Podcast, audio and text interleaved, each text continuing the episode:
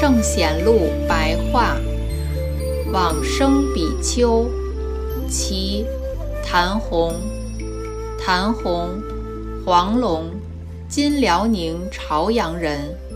年少即延迟戒行，专精律部的典籍，向南游行到交趾一带，今日越南北部，持诵《观无量寿佛经》，不计其数。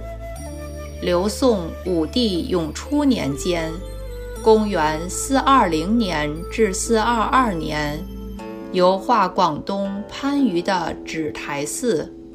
晚年又到交趾的仙山寺，日常课诵《观无量寿佛经》及普门品，誓愿归心极乐净土。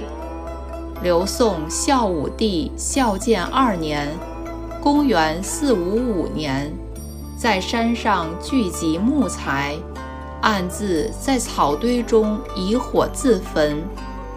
弟子们知道后。赶紧把他抱回来，但是半身已经溃烂。经过一个多月后，身体稍微好转，于是再次进入山谷烧身。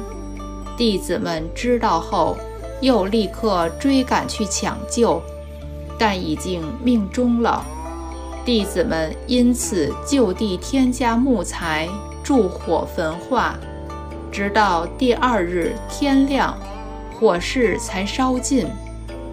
当日，村里的居民都见到谭红身黄金色，骑着一只金鹿，向西方急速地奔行而去。此时，僧俗二众才知道谭红一生修持的神意不可测，因而收集遗骨而埋葬之。出自《高僧传》。